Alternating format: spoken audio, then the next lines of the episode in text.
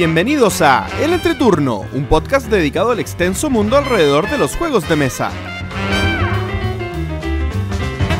En este capítulo hablamos de los juegos usados, les compartimos una historia escrita por Luis Flay y hacemos un presupuesto lúdico, todo en un capítulo muy emotivo.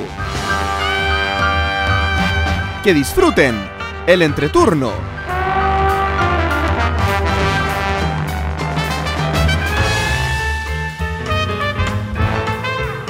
Hola, ¿qué tal amigos? Mi nombre es JP Gloria. Y yo soy Pancho. y estamos comenzando el capítulo número 45 de El Entreturno. Estamos grabando el jueves 27 de julio, el capítulo que saldrá el martes 31 de julio. ¿Cómo están chicos? Muy bien, ¿ustedes? Muy feliz porque acabo de salir de vacaciones. Chócale. Sí. Así que dos Sí, semanas sí. de relajo. Dos semanas de intensivo de Gloomhaven. Oh. Hoy sería ideal, me encantaría. Pero lamentablemente voy a estar haciendo otras cosas. Yo qué me rabia. tomé solamente tres días de vacaciones. Qué envidia tus dos semanas. Ah, bueno, el que puede, puede. Pero tengo que tomarme vacaciones, la verdad. Tengo muchos días acumulados y como que no me he hecho el tiempo para... En realidad para para avisar... tomarme, para tomar vacaciones. Sí, para avisar en el trabajo que me quiero tomar algunos días por lo menos. JP, ¿y Sí, no es has que mandar ese pensado- mail es tan complejo. JP, ¿no has pensado seriamente tomarte vacaciones la última semana de, de octubre? Sí, el tema es la plata. Si te refieres a ir a Essen, el tema es más que nada la plata. Pero las Eh, millas acumuladas. Sí, sí, podría no ir al Dice Tower Cruise o a Gen Con o a no sé qué. ¿Vas a ir a alguno de esos? A mí me gustaría bastante ir al Dice Tower Cruise. Creo que. ¿Te acuerdas cuando lo conversamos? En sí. un- ah, eh, no, pero pensé que fue- No, te lo preguntaba por si tenías planes así como. No, no, concretos no, en verdad. Pero podría ser, pero concretos no. Pero si recuerdan, ese fue el primer minuto. Sí, sí. De todos los minutos de la vida. Sí, ¿qué fue de sus vidas lúdicas, caballeros, señorita? Eh, Gloria. Bueno, parto yo. Eh, le- comentarles un poco. eh, el capítulo anterior salió el martes y el fin de semana antes había sido la zapada lúdica. Y no les he contado cómo resultó todo. Oh, cierto. sí. Mm, Quedé muy feliz.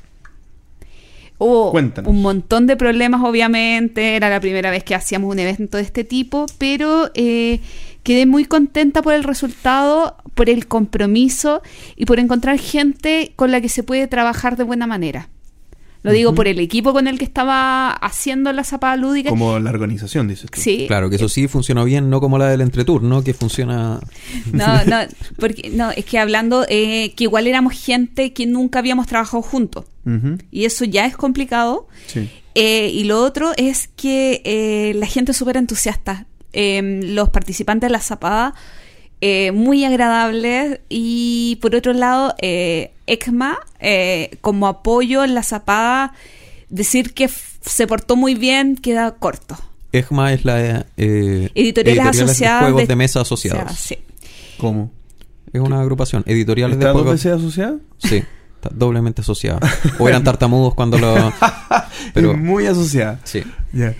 Eh, entonces, el trabajo que ellos hicieron, colaborando en la, en la creación de los juegos de mesa, eh, dando apoyo, destrabando a los chicos, dándole algunas guías, fue fundamental. Y después en la etapa de testeo, eh, realmente eh, estoy muy feliz de, de la participación que tuvieron ellos tan des- desinteresada y tan buscando el mismo objetivo, que al final es hacer crecer un poco más la industria, profesionalizarla un poco más. La gente que participó era de todo tipo de perfiles, así habían novatos, había Sí. gente más del más del Había una hobby. persona que preguntó, eh, hoy disculpa, pero no tengo claro qué es un Eurogame.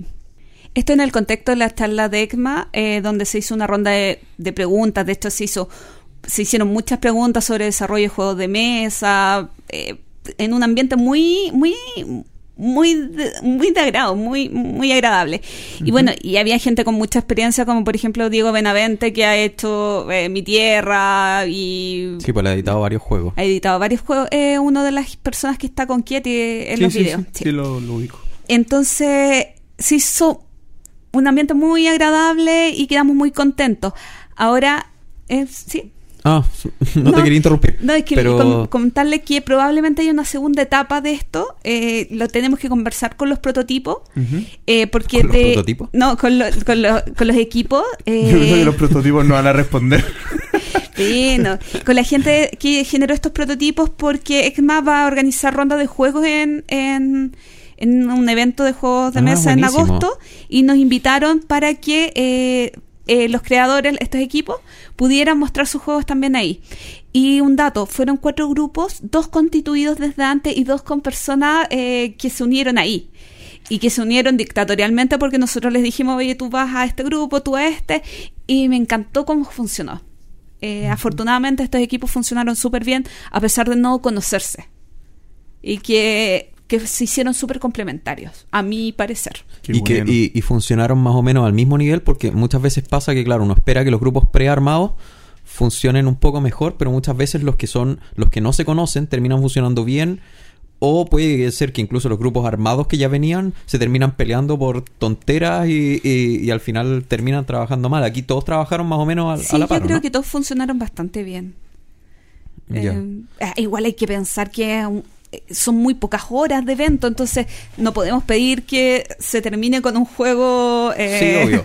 O sea, pero son horas intensas de trabajo. Cuan- ¿cierto que tú estuviste? Sí, yo estuve, yo estuve un rato. Lo que te iba a preguntar, primero una de las cosas que a mí más me interesaba, que no pude ir porque ese fin de semana lo tuve súper ajetreado. Eh, alcancé a ir un ratito nomás, el domingo. Eh, alcancé a probar un juego de, bueno, uno de nuestros auditores de César Ah, de Bocanegra. Eh, Súper entretenido el juego, o sea, yo creo que ese con un poquitito más de trabajo y si se, si se dedicaran a, o sea, si se, si se consiguiera una editorial que está dispuesta a invertir en- publicidad o en componentes al menos, estaría yo creo que al nivel de un ABA. De ABA los de caja amarilla, no ABA de, de ABA. Java, entonces, ¿no? Sí. Java, Java, sí, bueno, es que no sé cómo se dice en alemán, no, no he empezado a estudiar alemán todavía. Ah, bueno, no sé. Eh, pero no, lo que te iba a preguntar es, eh, uno, las charlas. ¿Esas se van a subir en algún momento? ¿Se grabaron? Mira, ¿Qué yo grabé la charla, pero eh, para proyectar se veía, eh, tuvieron que apagar la luz, entonces la verdad es que no se ve mucho la charla. Eh, Ya, pero si una sí. charla lo que importa es más lo que se dice que lo que... Sí, eh, pero siempre topo en el tema de que no tengo computador como para tratar de editar Mm. video, pero está el registro de, de las charlas. Lo que no hicimos es transmitir las charlas que estaban dando en, otro, en otros lugares, porque al final era tan poco tiempo el que tenían para desarrollar juegos que eh, era Sí, no, y ah, ¿cuántas sedes eran? Como 17, 15... 20 sedes. 20 sedes, imagínate, una charla en cada uno de una hora, ya perdiste 20 horas de las 24 que tenían para... Sí. Pero, o sea, la verdad es que a mí me sorprendió el, el juego que jugué. Lamentablemente no pude jugar otros, pero los vi al menos y se veían súper bien armados. O sea, a mí me sorprendió lo, lo bien que, que se trabajó o lo, o lo muy enfocado a los resultados que, Sí. que estuvieron. Bueno, comentar dos cositas más. Eh, uno es, ¿se acuerdan del capítulo donde está Laura y Witty que hablamos de los juegos malos? Sí. Sí. Yo no estaba tan convencida, quizás. Yo decía, sí, existen juegos malos, pero probé el peor juego de la historia. A ver. Eh, fui a la casa de unos amigos y tenían un ju- juego que se llama Go to Hell. Y el juego ni siquiera está en Borgen Geek, Ya. pero no sé cómo llegó a Chile. ¿Saben qué? Nunca... ah, ah, En el ludo hay más decisión. Absolutamente más decisión. En este juego no había ni una decisión. Ni una. Y era eterno. Así que solamente quería decir públicamente que es el peor juego jamás creado. Pero, ¿para qué edad era? Era sobre los siete... Siete anillos... No, ¿cómo se llama? Siete cosas del infierno. De Dante. No, no, no. ¿Qué, qué edad de los jugadores? Ah, adulto. Claro. O sea, ¿qué edad salía en la caja? Eh, ay, no tendría que verlo, Porque pero... es que si es un juego para niños no, de no es 5 un años más, ni- No, no era un juego para no, niños. pero Era sobre el infierno y los Pero mira, pecados capitales. los en, to- en lo que dice, lo que dice Gloria, cuando un juego no tiene decisiones, al final es como poner, es como reproducir el juego, como poner play y que el juego se reproduzca. ¿Por qué no mejor lo haces ver un video? No, niño? y sabes qué peor, no, y peor que eso, hay juegos infantiles que son buenos. Ahí te tienes que poner un poquito en el rol de los niños. El tema es que habían casillas que te hacían retroceder y Oh. irte al infierno y te hacían un loop eterno. El juego podría haber durado un día. No tenía ningún mecanismo para eh, Terminarlo, era horroroso. Eh, perdón. Y quería decir que habían juegos muy malos en esta vida. Y por último, eh, comentarles que... eh, no me acuerdo qué era lo último que le quería comentar. Creo que era que mi sobrina, tengo una sobrina que está acá en Santiago y que la pobrecita la ha tenido que llevar tres veces a jugar. ¿Y le ¿Por qué gusta? pobrecito? No, es que fue muy cómico. El sábado fui a la casa de unos amigos y, eh, y me descuidé y estaba jugando una Meritrash. Pero, ah, empezó bien entonces. La perdí de vista 30 segundos, regreso a la mesa y ya la habían metido a jugar un juego y una Meritrash. ¿Qué Muy cosa en particular? Ah, no me acuerdo. Eh, creo que era Es como... que son todos iguales, así que da lo mismo. Era un juego basado en algún universo de D&D. Uh, eso puede ser bueno o malo. Ok. Ah, eh, Uno de esos como. Descent. Cooperativo... No, no era Descent. No, como el Descent, que son como el, el Tomb of Annihilation. O no, el- no, no sabría decirte. Eh, pero me dio mucha risa. Era como, ay, no te puedo descuidar un rato. que- que te vas. Esos no son los juegos que tú te tienen que te tienen que gustar. ¿Pero le gustó? La última ronda dijo que lo entendió. El juego. Pero igual fue divertido. Si, si al final ha, ha sido cómico jugar con ella. Eh, aparte que el lunes nos ganó el primer juego. Que jugamos más en Ching. Y después en Takenoko, porque estábamos jugando jueguitos introductorios para ella. ujú. Takenoko igual le fue muy bien y se entretuvo y le gustó mucho. Así que. Buenas noticias, Pero jugadas. viste, eso fue porque partió con el pie derecho con una mini trash. Ah, todos son iguales. Bueno. ¿JP? ¿Qué Yo. sido? Mira, yo no he hecho mucho, eh, pero algunas cosas importantes es que retomé el Seventh Continent con Pancho, de hecho. Con Pancho. Oh. Sí, nos juntamos a jugar Seventh Continent y que habíamos tenido la, la, la experiencia de haberlo jugado con mucho cansancio, mucho sueño la primera vez. Y no, Lo comentamos aquí, de hecho. Sí, claro, estoy, estoy repitiendo un poco la historia, pero, pero que habíamos llegado a, a una parte muy cercana al inicio y, y no, no estábamos seguros si el juego era bueno o malo, porque en el fondo, cuando, co- como tiene una mecánica en la que el mazo es tu energía, y cuando tú recién partes, el mazo no está ni cerca de acabarse, no, no te queda la sensación de, De agobio. de agobio, de premura, así como de que, de que algo malo va a pasar. Bueno, la cosa es que empezamos a jugar y jugar y jugar y, y avanzamos bastante más de, de la, de la parte inicial y sí es complicado gestionar el mazo y que no se te acabe. Así que De hecho, avanzamos bastante más. Bueno, eso fue una de, la- una de las cosas atareadas que tuve el fin de semana de, de la zapada. que me junté una noche a jugar Seventh Continent con JP. Y finalmente estábamos tan metidos en el juego que me quedé a dormir acá para seguir jugando a la mañana siguiente. Y nos despertamos, no sé, a las 9 de la mañana y seguimos jugando hasta las 2, 3 de la tarde. Cuando ya dije, bueno, ahora sí tengo que hacer cosas importantes. Y aproveché de pasar a la zapada de camino. Pero la verdad es, a mí me encantó. Es una experiencia zen, por decirlo de alguna manera, eh, donde es una sensación súper extraña, porque de partida, como el juego no tiene turnos, la comunicación es súper importante y que los dos jugadores, o, o bueno, en este caso éramos dos, eh, pero que los que juegan estén súper alineados en la forma de pensar, en el ritmo que llevan. Yo al principio, como tenía esto, como había escuchado que tenía esto de, de que uno lo puede guardar y continuar en cualquier momento, yo lo veía súper fácil. O sea, yo estaba disfrutando la experiencia, pero dije, ah, ya, pero esto es más, es más una actividad que un juego, porque también no sentía, no sentía la presión por ningún lado, porque dije, bueno, guardamos el, guardamos donde vamos avanzado. Después empezamos de nuevo y tenemos el mazo recuperado, no sé qué. Y claro, cuando JP me dice, no, si no se guarda. O sea, se guarda con todo el daño que tú tienes acumulado. Ah. Yo dije, ah, chuta, entonces aquí si estoy a punto de morir no me sirve guardarlo y descansar y volver al día siguiente y recuperé toda mi energía. Y ahí empezó una sensación súper distinta, porque yo al principio, bueno, el juego es tan amplio que tú en verdad puedes hacer lo que tú quieras. Lo que tú quieras, te puedes ir donde quieras.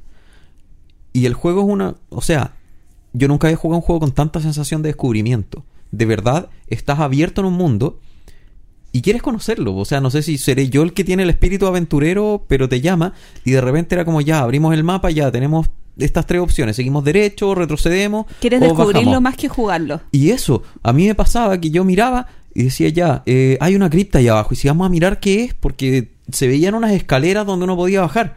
Y JP decía, no, pero es que tenemos que llegar a la misión. Y yo decía, ya, pero y, no importa. Y decía, y si aparece un monstruo, chuta, ya. Y no sé qué. Y al final teníamos que ir dejando de lado para poder empezar a cumplir la misión. Sí.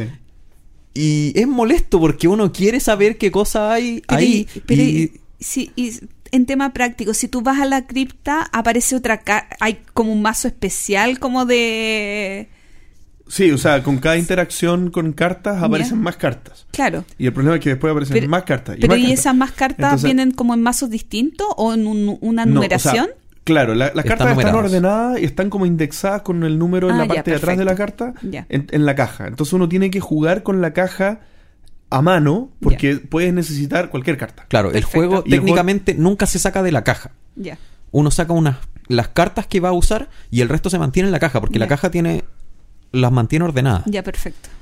Entonces, claro, nosotros a lo mejor, yendo a esta cripta a investigar, encontrábamos algo súper bueno, porque nosotros además estábamos necesitados de comida, ya estábamos empezando a apretarnos en nuestro mazo, y a lo mejor ahí encontrábamos comida, pero a lo mejor no. Y a lo mejor perdíamos el tiempo. Y perder el tiempo ahí es vital. o, sea, no, no sí. se o sea, no perder el tiempo es vital. Entonces teníamos que seguir avanzando y al final íbamos dejando muchas cosas de lado. Y eh, ahí uno empieza a sentir que hoy, pero y me queda poco y me queda poco y me empieza a faltar comida y me empieza a faltar descanso. Y tengo que pasar, bueno, no, hicimos tontamente un par de pruebas donde yo tratando de cruzar un, un puente, el puente me caí porque vimos mal, bueno, entre que tuvimos mala suerte y, evaluamos mal la, la dificultad, o yo evalué mal en verdad porque JP me dijo que usáramos más cartas, finalmente me caí, eh, fue terrible, me hice mucho daño, bla, bla, bla, después recuperarnos, fue terrible, pero finalmente te deja una sensación de, de verdad descubrimiento, te, te da la sensación de estos juegos, de estos típicos RPG de computador, donde vas investigando, pero eh, no puedes descubrir todo el mundo, vas contra el tiempo aquí, todo el tiempo, todo el tiempo vas contra el tiempo, por muy redundante que suene. Eh, 100% recomendado. Lo que conversábamos con JP es que no sé, no sabemos qué tan bien funciona de a 3 o de a 4 Ujú. jugadores. No, dicen que pésimo, que es para uno, para, o sea, no pésimo, pero que es para uno, para dos jugadores, pero más, a- más no, o sea, ni lo piense. Ah, bueno, no sé. eh, yo tengo mi, mi, O sea, me, no sé si me gustaría. A ver, no, no me gustaría. No lo buscaría. Porque creo que de a dos anda muy bien. O sea, de a uno eh, hay una mecánica importante que no está disponible, que es la de eh, modificar la dificultad de, la, de las acciones eh, cambiando la cantidad de energía que se ocupa por acción. Eso es algo que se puede hacer solamente si van dos personajes juntos en una, en una, misma, en una misma acción. Y eso es, es una parte bien importante del juego. Sí, bueno, como explicación, claro. Uno comienza con un mazo que deben ser unas 30, 40 cartas. Y para cada acción, las cartas, además de tener la habilidad que tienen, tienen cierta cantidad de estrellas. Entonces uno, para eh, hacer una acción, la acción te pide un mínimo de cartas y un mínimo de estrellas. Y de todas las cartas que sacas, tú puedes sacar una, puedes sacar 10, te puedes quedar después con una en la mano. Entonces, uno para facilitarse más la acción, puede elegir sacar más cartas, pero eso implica que de esas cartas una te la vas a quedar en la mano no importa cuántas saques, el resto se muere y esa es la energía de tu mazo. Entonces cuando se te acaba el mazo, ahí bueno, se da vuelta de nuevo y empiezas a sacar de las cartas descartadas, pero ahí es cuando ya empieza, empiezas con el timer porque eh, si llegas a sacar una carta de maldición que hay tres en el mazo, pierdes en- automáticamente. Entonces la idea es siempre estar con el mazo... Las maldiciones están en tu mazo. En el Están mazo del jugador. En el mazo de jugador que es, es común para los dos jugadores. Entonces lo tienen que estar cuidando entre los dos. Y cuando uno come, uno recupera cartas al azar de las descartadas para el mazo. Entonces tienen más energía. Entonces hay que estar cuidando. ¿Y las maldiciones tú las puedes descartar para que no te salgan? Porque ¿cómo no te salen las maldiciones? No, no, No, no, te- no. Lo que pasa es salir. que, que no, no sé si se entendió. Cuando tú las vais robando del Sí. mazo, no pasa nada. Es como que te sale un cero éxito. Ok. Pero cuando se acaba el mazo, Ya. eh, después tú, cada vez que tienes que robar cartas, los robas del descarte. Sí. Pero cuando ya estás robando del descarte, estás en una situación que al robar una carta de maldición, mueres. Ok. Y ahí Ya. pierdes el juego. Y esas salen al azar. Así Entonces, que no puedes decir, descarté una hace boca 10 arriba. turnos, claro. Tienes No que... ¿Vuelves a barajar después de jugar cada vez que te toca sacar del descarte, barajas y sacas una al Eso. azar. Ya. Entonces no puedes decir, por ejemplo, ya la última maldición está 10 cartas abajo. Entonces tengo 10 turnos para hacer. No. No, claro. Aquí Bueno, eh, entre otras cosas que jugué eh, importantes está el Dice Masters. ¿Por qué lo menciono? Porque lo jugamos con mi hermano, que lo habíamos tratado de jugar hace algunos meses atrás y lo había encontrado malo, lo había encontrado aburrido. ¿Tú o él? Él. Y, y ahora le dio una oportunidad, lo jugamos y le gustó bastante. Así que eh, me puse a pensar en, esta, en este típico dilema de qué pasa con los juegos coleccionables cuando tú quieres darle un, iso- un uso casual. En el fondo, eh, me di el- me las di de coleccionista del, del Dice Masters y me compré una caja de sobre. Junté cartas, junté daditos, armé mi, mi, jun- mi, mi, mi- mazos. Fui a jugar al, eh, un- un- como tres, cuatro semanas a, a una tienda que, que se juntaban siempre a jugar. Con Fabián íbamos a jugar a, a Magic Sur, que se juntaban a jugar. Y, y después eso se termina y queda el juego como un juego cerrado, digamos, en tu casa. Entonces, ¿cómo le das es- ese uso? Y, y- y va- y parece que, que, que sí la modalidad que, que- que estábamos usando con mi hermano, que fue de, oye, eh, lo, lo hicimos más, más como light, de, oye, tú elige tus monos, los que tú quieras, y los dados que tú quieras, y después yo sin ver lo que tú elegiste, elijo lo que yo quiera, y los dados que yo quiera, y ahí jugamos. Pero, pero hay otras, otras formas que pueden ser bastante buenas, como Draft. como draft, por ejemplo. Saquemos, no sé, eh, 20 héroes al azar, los dejamos en la mesa y tú eliges primero y yo elijo después. O sea, hay, hay maneras de darle variabilidad y, y- y un, y un toque bastante entretenido al juego que yo creo que, que, que ahora que a Sebastián le, le gustó el juego lo, lo vamos a intentar. Así sí, que yo estoy. Yo voy a entrar en una situación parecida porque mi un amigo que tengo que está viviendo en Alemania me pidió que que fuera a Debir a conseguir estos mazos gratis de Magic porque un tiempo jugamos con el Super Light. ¿qué, qué consejos le estáis dando a los auditores? ¿Cómo es eso de que pueden ir a Devir a buscar mazos Sí, gratis? Es que Para- tú- ¿cómo hay, eso? hay mazos Hay cuando tú quieres de- aprender. sí. Magic gasta tanto, tanto en publicidad que ahora regala mazos básicos, deben ser, no sé, 20 cartas, Pero yo 30 creo cartas. que en Debir no puedes. No lo sé, no, si No tampoco. tenía No, si él, me, él me dijo, no, tú quieres amigo de los de Debir, ve si, ve si puedes, pero normalmente lo regalan cuando uno aprende a jugar y uno se inscribe incluso en un torneo como para novatos. Entonces te pasan, no sé, dos mazos, deben ser, no sé, te miento, pero pueden ser 30 cartas de cada color y son cinco mazos distintos. Entonces te pasan dos al azar y tú juegas con eso y ah, te queda un mazo relativo, bueno, muy Creo básico que en verdad. uno, pero O bueno, en mis tiempos, cuando yo jugaba a lo mejor Ya bueno, entonces... y, ¿qué- ah, qué- eso. Y claro, y dije, pucha, ya, podría, podría conseguirlo, pero Magic tiene la ventaja de que, bueno, han probado todo, así que yo creo que voy a comprarme y le voy a regalar cuando vaya para allá eh, un par de mazos, pero de Commander.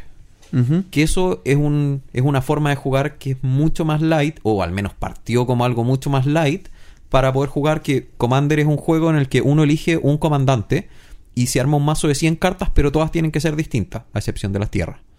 Entonces es sin cartas repetidas, así que el nivel de estrategia es muy distinto, el nivel de azar es un poco más alto, pero te sirve para jugar para jugadores más casuales. Y tener una carta muy cara tampoco te ayuda mucho porque es una de 100, o sea, te tiene que, sa- te tiene que salir a menos Claro. que le metas muchas cartas para buscar y todo. Y bueno, probablemente hoy en día ya es un formato que está súper establecido y que tiene miles de estrategias armadas y mazos, eh, ¿cómo se llama?, ganadores o estrategias dominantes, pero se puede bajar de nuevo al nivel de juego casual, que es lo que yo voy a hacer, así que yo creo que también voy a, voy a probar jugar un juego de cartas coleccionables eh, a nivel casual. Y eso, por mi lado. Bueno, por mi lado, claro, yo también iba a contar de la experiencia Zen del Seventh Continent. Eh, ¿Qué otra cosa he hecho? Bueno, he estado jugando muchos de mis juegos más antiguos que los he estado sacando. Eh, pero quería hablar de un- una cosa que no está tan relacionada con los juegos, pero sí, que es que salió un libro que se llama El D50 de la PDI, los casanazis chilenos. Y yo cuando lo vi me acordé de... de Cuatro de- quesos. De cuatro quesos. Y de su juego Las Reyes del Reich. Así que me puse a buscarlo como loco, no sé qué. Pero no lo pude encontrar porque este juego está escrito por Este un... libro. Este libro, perdón. Está escrito por un periodista que se llama Carlos Vaso. En que fue conjunto... profesor de la UDECONCE de periodismo. Eh, No sabía que tenía tantas redes. Del Rai. del Reich. eh, pre- periodista de la Universidad de Concepción. Ah, ya que yo estoy vuelto loco buscando ese libro, pero no lo tienen en ningún... Bueno, fue escrito por la PDI, así que ahí la historia probablemente va a estar más tirada para un lado que para el otro y probablemente sean historias más heroicas que otra cosa, pero haciendo, quitándole ese filtro o metiéndole un filtro de realidad, eh, yo creo que se puede saber mucho y es un tema que me interesa bastante. Pero el problema es que no se puede comprar. Lo he buscado como loco en librería, le terminé escribiendo a Carlos Vaso para que me diga, oye, ¿dónde puedo conseguir? Porque me escuché, lo invitaron a podcast, eh, lo entrevistaron muchas veces, en ninguna parte se decía dónde estaba el libro y es que finalmente se reparte solo, o sea, se va a pasar solo a librerías, porque la PDI es una entidad pública, así que no, no puede o no quiere venderlo. Así que si alguien sabe, si alguien lo encuentra o lo tiene en PDF, por favor, eh, que me avise pero eso sí que es interesante. Si, los, si les gusta el juego Las redes del Reich y se quieren in- interiorizar un poco más en este mundo, busquen el libro. El D50 de la PDI, Los Casanazis chilenos.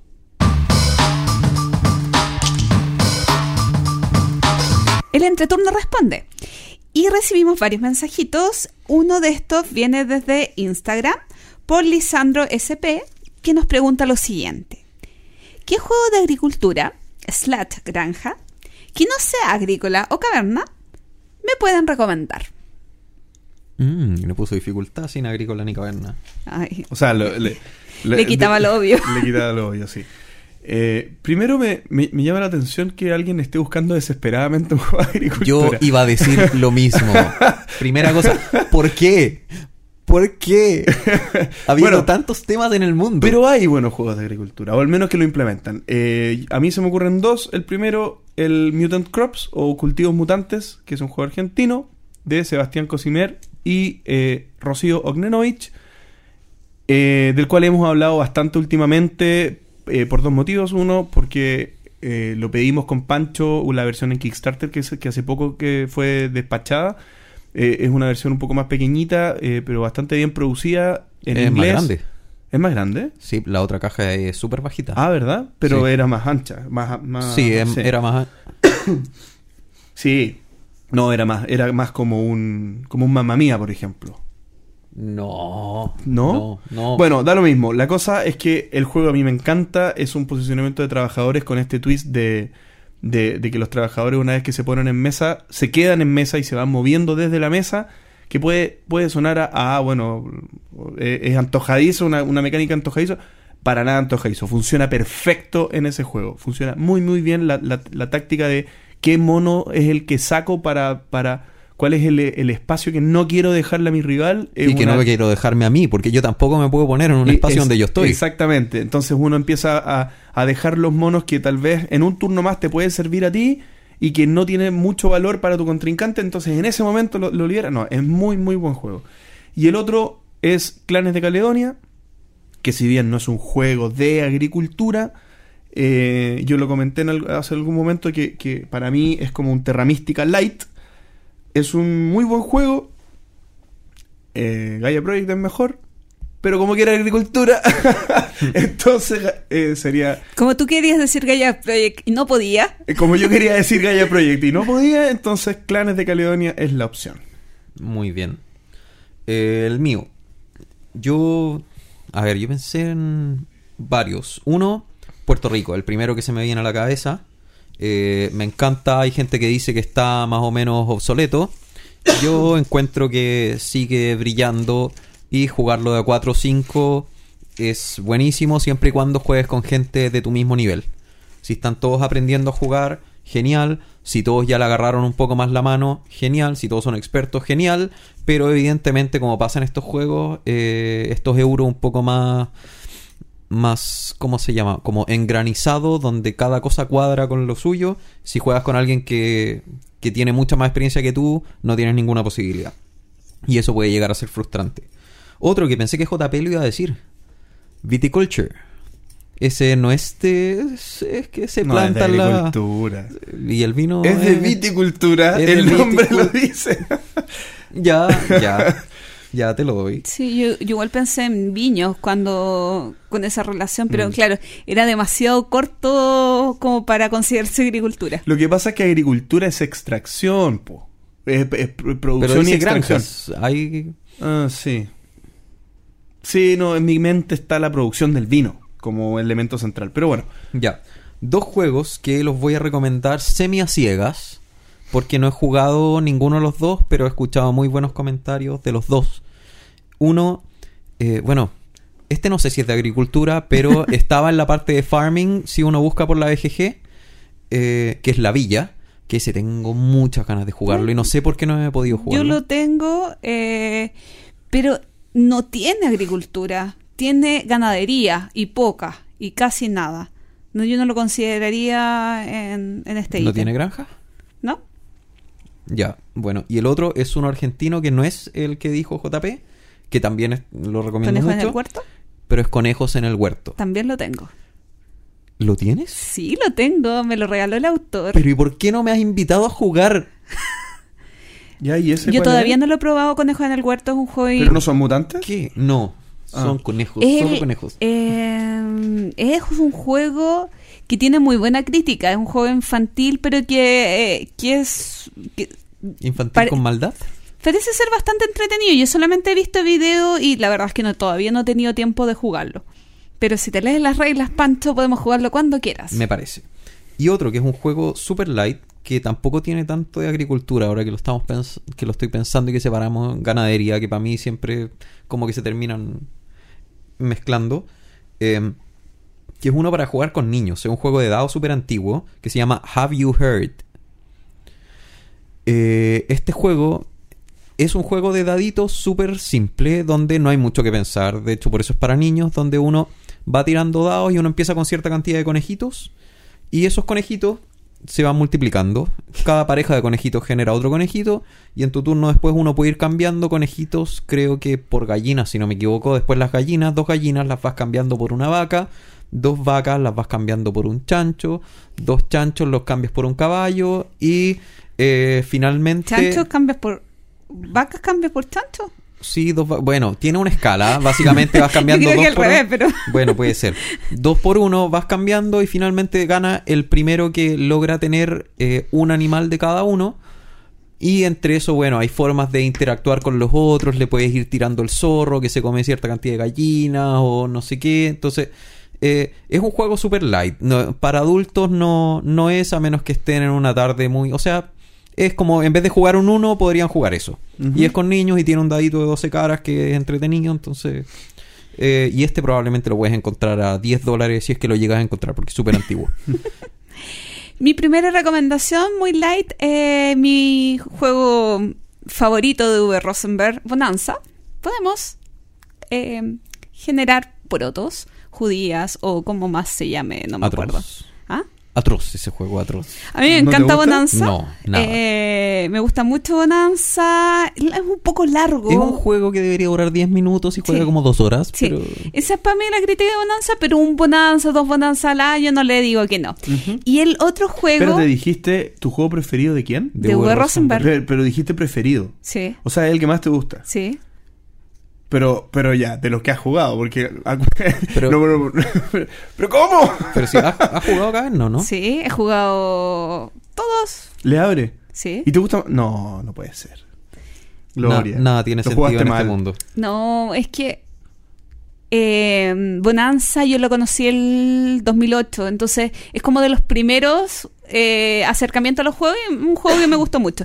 Bueno, y el que sí quiero hablar, eh, porque tiene hace, eh, si no me equivoco, el año pasado tiene una reedición, es un, año, un juego del año 2003, pero que Ediciones Primigenio lo sacó el año pasado, el antepasado, es Santiago.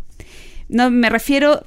El juego se Mm, llama Santiago, pero es. Santiago de Cabo Verde, en África, y es un juego en el que eh, hay distintos tipos de plantaciones y eh, hay un jugador que va a ser el encargado de irrigar las tierras. Entonces ahí hay una fase muy importante de negociación para decir hacia dónde va el agua porque eh, hay plantaciones que se van a secar porque falta de irrigación. Es un juego que tiene una fase subasta, que tiene harto de molestarse y es hasta cinco jugadores. A mí Santiago me encanta, un, un juego eh, muy entretenido y, y si te gusta un poquito... Y eso que a mí no me gusta mucho la negociación y, y- y ese tema de, de, de joder a algún participante del- de la partida, pero Santiago es mi excepción. Bien. Bien. Continuando con las cosas, eh, quería comentarles que nos llegó un paquetito desde España. Así que voy a Oh. leer el mensaje que nos llegó. Oh. Para los chicos del entreturno, que lo disfrutéis. Un saludo desde España de la estantería 83, de Pierina y Eduardo. Saludos. Ah, no, perdón, buenas partidas. Eh, nos llegó Muerte el 4 de julio, un juego de eh, Guerra de Mitos de GDM eh, de la serie Q. La idea de este juego es que podamos pro- puedan probarlo, porque yo ya lo probé y me encantó. Eh, y después lo entreguemos a otra persona y que disfrute del juego y no se saque fotos y este juego vaya recorriendo el mundo. O sea, es una cadena de juegos. Es una cadena de juegos, así que eh, yo ya probé, eh, yo ya me había comprado este juego, mm, realmente lo jugué el 4 de julio, porque es muerte el 4 de julio, era muy temático jugarlo el 4 de julio. ¿Y sobreviviste? Y sobre, no, o sea, es que no, es que no... No, es tu que- muerte. No es mi muerte, tenemos que resolver el crimen, la muerte de alguien.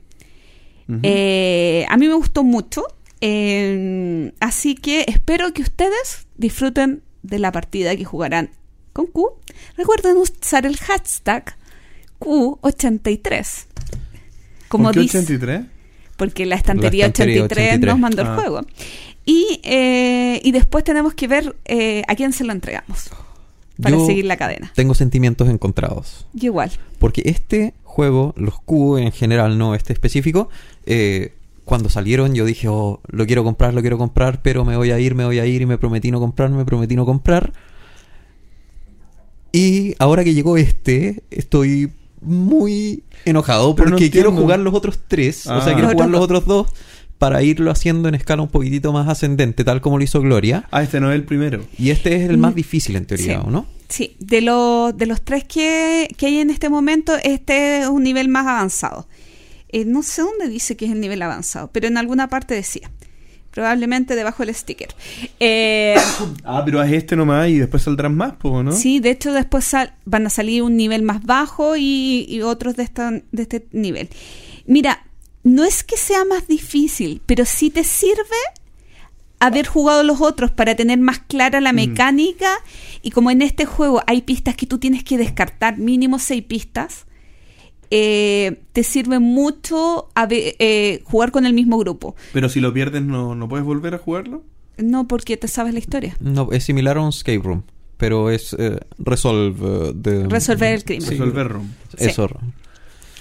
Así que hago entrega oficial a mis compañeros de podcast para que lo jueguen y después me lo devuelvan. Porque me imagino que yo sí me voy a hacer cargo de que el juego rote. Ya, aprovechando que tú lo has jugado, te voy a hacer la misma pregunta que te hice fuera de Micrófono. de micrófono. Eh, ¿Qué también funciona a dos? Yo creo que funciona bien. Yo no lo jugué de a dos, por lo tanto no te lo podría confirmar, pero eh, funciona bien. Yo creo que de uno funciona mal. Eh, no, no porque funcione mal, sino es como jugar, eh, eh, es como jugar eh, Exit solo. Es que, sí. Es como, Sí, lo vas a pasar pa' bien, mí- pero importa que la, la interacción entre los otros jugadores y el levantamiento de pistas. Yo no me, yo no me imagino un número. me- lo he jugado solo de 3 el exit y no me imagino otro número. Porque de, de a 2 es muy, muy diálogo. Es como. O tú o yo. eh, es como que falta algo.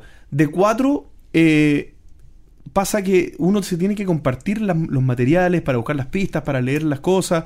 Mira, pasó esto, mira, pasó esto. Déjame ver. Cuatro personas diciendo déjame ver el papel. eh, es- Sí, es que es ahí puedes trabajar en... Yo lo he jugado a 5 incluso. ¿Ya? Los exit. Y hay... Hubo veces en que fue desastroso y terminamos jugando 3 porque los otros dos se fueron. Y otras veces en que jugamos bien porque entre dos se, par- se pasaban algo y ya, a ver, miremos nosotros estas dos y iban conversando entre ellos sobre la pista que tenían. Pero a diferencia, este, cada jugador va a tener tres cartas, va a jugar una y va a robar otra. Entonces se comparte, o sea, eh, Mm. va a haber equi- equidad en, en la información. Es como un incómodos invitados, pero cooperativo. Todavía no juego en cómodos Sí, invitados. nos dejaste igual. A mí por lo menos. Ah, Y bueno, yo además quería incluir una pequeña subsección dentro de esta sección, que esto es un experimento nuevo. donde vamos a darle vuelta a la tortilla y en vez de hacer un entreturno responde, quiero hacer un entreturno pregunta. Porque como comenté al principio, me voy a ir a Costa Rica. No, y- no comentaste al principio. No comenté al Bueno, me voy de vacaciones. me voy de vacaciones. Voy a ir a como, Costa como Rica. pensé al principio. como no pensé que comenté al principio. eh, me voy a ir a Costa Rica. eh, allá voy a aprovechar de juntarme con Johanan Leiten. Y eh, bueno, vamos, me va a pasar algunos de sus juegos. ¿Ya así se que pusieron de acuerdo? eh, no en cuándo, pero él me ha estado dando datos y tips y todo. Ah, ya. Y bueno, ¿por qué iba mi consulta con respecto a juegos de dados? Que yo generalmente no a dados. Porque voy con una amiga y está buscando juegos para poder jugar de a dos, pero con dificultad. Porque no quiero que me recomienden el patchwork ni cosas así, sino que juegos que pueda jugar de Gran a dos Hotel. en un auto Ah, y con una de las dos personas manejando. No es fácil. Pero, ya. Pero, ¿por qué, ¿por qué en un auto? ¿Por qué con Porque dificultad? vamos a, vamos a estar manejando, vamos a estar recorriendo el país y nos van a tocar muchos viajes, var- varios días en que vamos a tener que estar manejando. Entonces yo, por ejemplo, he jugado... Bueno, Black Stories. Black-. Yo he jugado Black Stories en auto. Black Story. Yo he jugado Black Stories en auto, pero de a varias personas, porque jugarlo a dos igual es- no es tan entretenido, que te vayan haciendo preguntas. He jugado, por ejemplo, el... el Gaia Project. La gran tri- trivia chilena versión de auto. No lo sé, pero si alguien sabe de alguna cosa, les dejo porque es difícil, es difícil, pero yo creo... Geek Out Masters. No, pues ese tiene dados. Eh, Pero el, el copiloto, no sé, Oh. pero bueno, yo lo, yo lo he pensado, no es tan no es tan fácil. El Geek Out normal, el de pregunta y respuesta, ese Ah, yo lo he ese. jugado en auto también y ese es entretenido, eh, pero también de a más gente. Entonces les dejo la, la pregunta porque yo siempre he encontrado que hay un nicho en juegos de auto que no, que no se explota muy bien. Y que puede haber, o sea, juegos conversacionales más que nada. Eh, este juego argentino, el día de radio funciona de a dos. No lo he jugado. Yo no y lo no recuerdo, yo no no lo he recuerdo jugado, también. Pero, Pero puede he que escuchado sí. muy buenas críticas del juego, pero no, no tengo idea para cuántos jugadores sea. No lo sé. Pensando en juegos narrativos, porque al final solamente vas a poder jugar un juego narrativo. Pero es cierto que esta pregunta es para los auditores y no para nosotros, así que Sí, así se que. la dejamos de tarea. Les dejamos, les dejamos la tarea. Dificultad bastante alta. Juegos de a dos o, o más, puede ser, pero de a dos que se puedan jugar en el auto y con una de las personas manejando.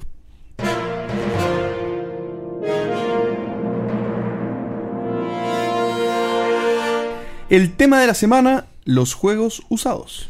Este tema vamos a, vamos a intentar indagar en eh, si preferimos usados o nuevos. ¿Por qué? Eh, más o menos qué porcentaje debiera costar un juego usado con respecto a uno nuevo. Y si llegaríamos a comprar alguno en que le faltaran piezas, piezas importantes, no un cubito o un meeple, sino que de repente. Eso puede ser importante. Sí, bueno, pero En el carcaso en un mible es fundamental. Bueno, sí, sí compraríamos un, un- Pero que le falten piezas relevantes, no un dado de 6 caras normal. Entonces eso. Primero, ¿preferimos juegos usados o nuevos? O sea, yo creo que nadie prefiere un juego usado. valorando valorando Pero en una ecuación prefieren un juego usado. Pero convengamos que siempre, no sé, puedo estar equivocado, eh, pero ante la posibilidad de tener los dos y, y que te dé lo mismo eh, el valor, el precio o cualquier otra cosa y que los dos están disponibles, No, es, mejor uno, es mejor uno nuevo. Obvio que uno siempre, pero siempre está el factor de, o sea, yo prefiero pagar el precio completo por uno nuevo o voy buscando el descuento para, para Claro, tener pero uno uno usado. no, yo, no, yo no sé si uno parte por la idea del descuento. Uno primero busca el juego y después ve cuál es la. Depende de las limitaciones monetarias que tengas. Pero es que no siempre. No, pues porque hay algunos juegos que son muy escasos. eh, no, no, no, no sé si ese es el, es el mejor ejemplo. Pero hay algunos juegos que tienen muy buena reventa. Y que, no sé, cuestan 30 dólares y que usados se, se venden a 27. Entonces, la capacidad monetaria de 27 es la misma que la de 30. O sea, eh, ¿Sabes qué? en- Ya, pero te, te pongo, te pongo en una situación. Tienes plata para... O sea, estás buscando un juego, ya sabes cuál es. Tienes cierta cantidad de dinero hoy. Sabes que el próximo mes... O sea, te alcanza para el usado, pero el próximo mes en un mes más, en 30 días más, vas a tener la plata para comprarte el juego nuevo. ¿Te compras el usado hoy Ah, día no, claro. o esperas el- un no, mes por más eso al te nuevo? digo, por eso te digo, esas son las situaciones que hacen preferir un, un, un- un juego usado. O Pero en sea, ese- ante esa situación, ¿tú qué preferirías? eh, Usado, En buen usado. en buen estado me refiero, no, no uno yo, yo me compré el Mombasa por oportunidad, aunque no lo he jugado todavía, pero me lo compré por oportunidad. Pa- mira, pasan muchas cosas. A mí realmente eh, me, me he estado dando cuenta que está siendo más fuerte en mí eh, una manía lúdica del plastiquito fuera de las cajas. Mm. Que- no, Uh, que- ¿verdad que- que, tienes esa este-? Que al principio lo tomé como super light, no es para que se cuiden mejor los juegos. Pero cuando me compro un usado, extraño el plástico afuera de la caja. Mm. No es terrible, es igual compraría usado. Mm. Pero me pasó cuando el mm, aduana me sacó el plástico de los juegos, me sentí extraña, o sea, ¿Por qué aduana te lo sacó el plástico? no, mm, pregúntale a aduana. Aduana amparó mis juegos, los abrió, le sacó el plástico, me entregó la caja, con sin plástico en las cajas. Qué raro. Sí, súper raro. Y para mí ya no eran nuevos. Entonces, si bien me gusta comprar juegos baratos por oportunidad, como decía JP, eh, igual estoy valorando que si es poca la diferencia, prefiero comprar los nuevos. Sí, igual. Yo igual. Ahora, paso un ejemplo completamente distinto con juegos más antiguos. O sea, eh, con juegos de principios del 2000, eh, no tengo... Es que no eso- ten- porque no está la posibilidad de comprar los nuevos, pero es que creo. si tuviera la posibilidad de comprar los nuevos, probablemente no tendría ningún... Por ejemplo, Manhattan.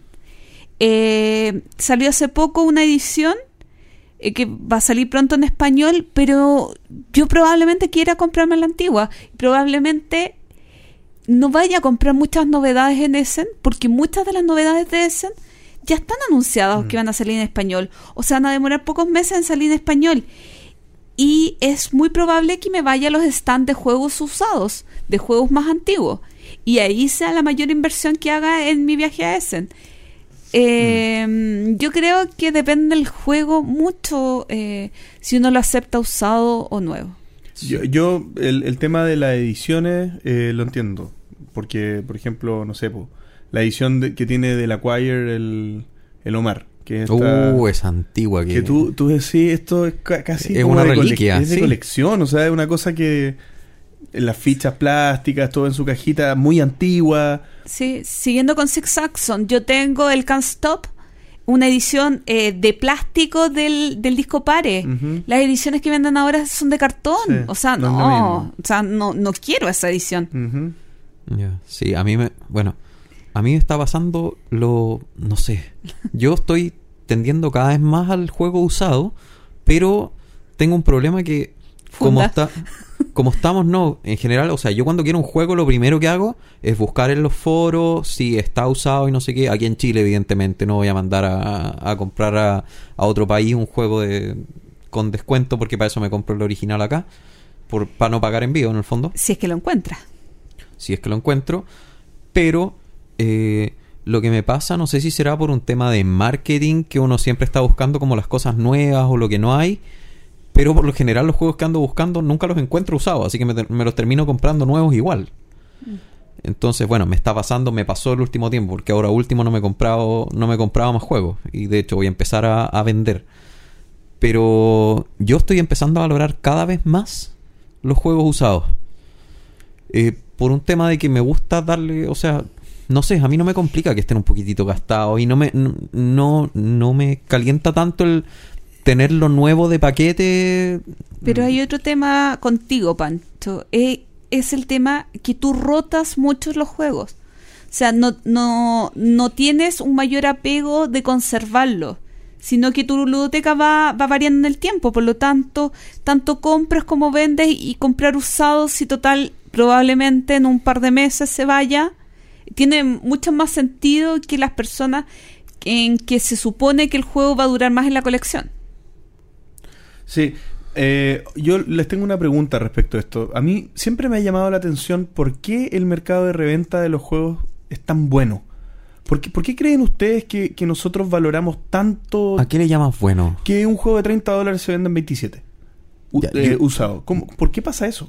¿Qué creen ustedes que pasa? O sea, para mí, oh, No, dale, dale, es que Gloria. para mí es un tema local y llamo local al prácticamente Latinoamérica, sin saber mayormente la situación de otros países. Es que eh, muchos juegos que no son que no se venden en tiendas, eh, hay personas que los traemos desde el, desde el extranjero. Por lo tanto, el valor que a nosotros nos costó el juego fue inferior al valor quizás de la tienda de acá. Y eh, mucha gente no toma decisiones de comprar afuera con el valor que, eh, que nosotros obtenemos por esos juegos. Por lo tanto, nosotros vamos a vender el juego práctica al mismo valor de compra menos el envío, que es un precio muy bueno.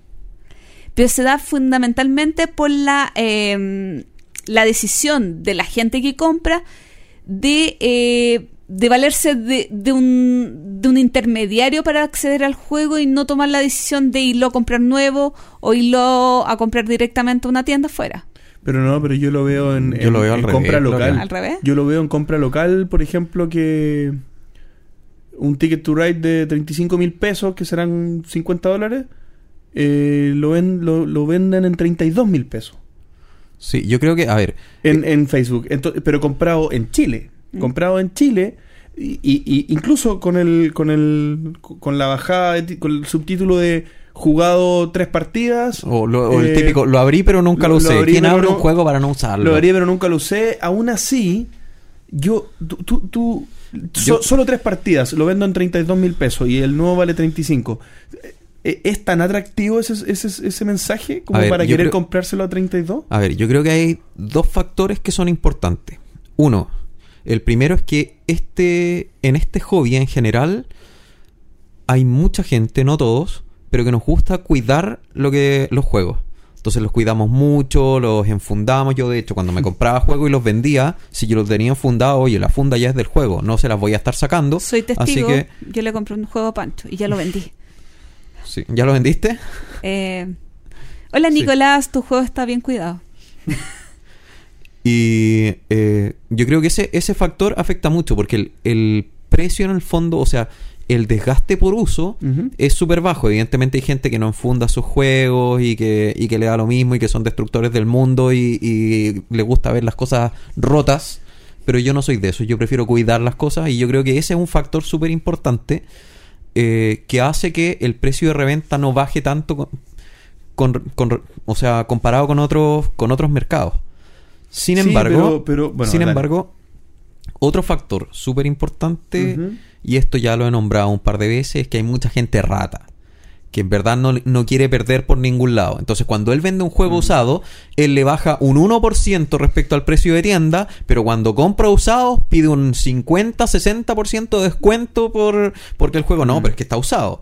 Entonces, hay una disparidad ahí de pensamiento de en el fondo yo quiero ganar y yo quiero ganar y yo quiero ganar. Y incluso hay gente que, como Gloria, se trae juegos, pero en vez de venderlo más barato de afuera, Pensé lo- que iba a decir otra cosa con, con toda la descripción. Hay gente Ah, como Gloria que. No, como, Glor- co- no, como Gloria, como Gloria que se trae juegos de afuera y en vez de venderlo más barato o al mismo precio que le salió, lo vende más caro aprovechando que no está acá. Entonces hay, hay mucha gente Pero que espérate.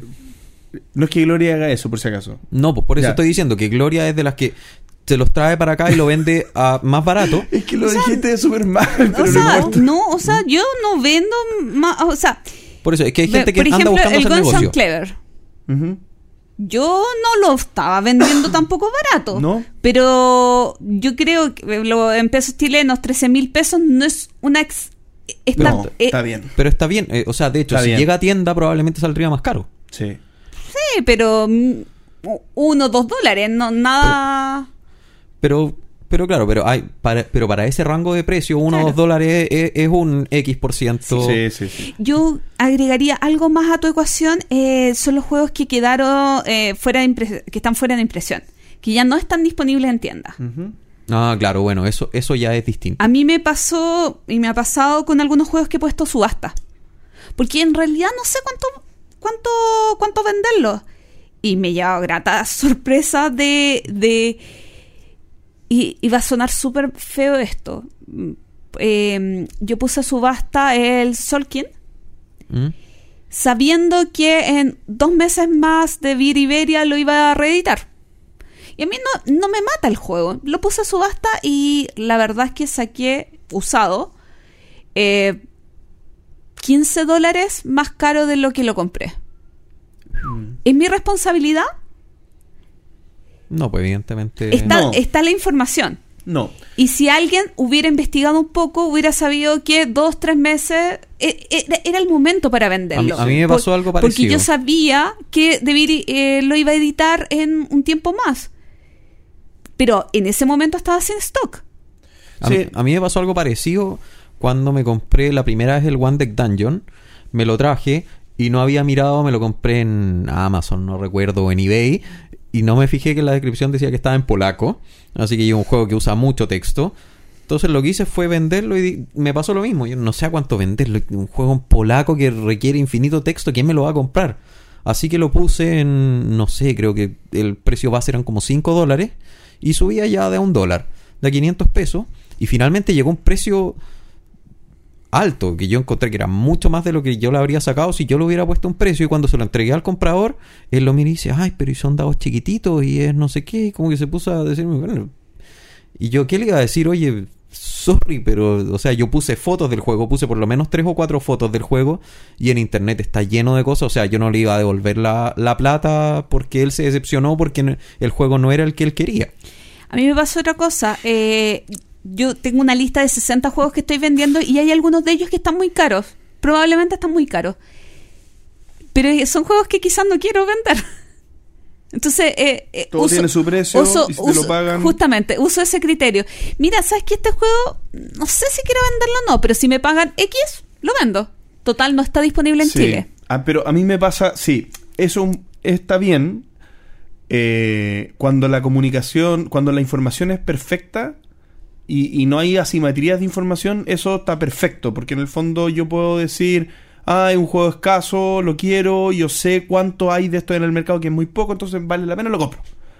Pero hay veces que cuando el, cuando el, el comprador no es, no es muy avesado, no conoce mucho, el precio comunica.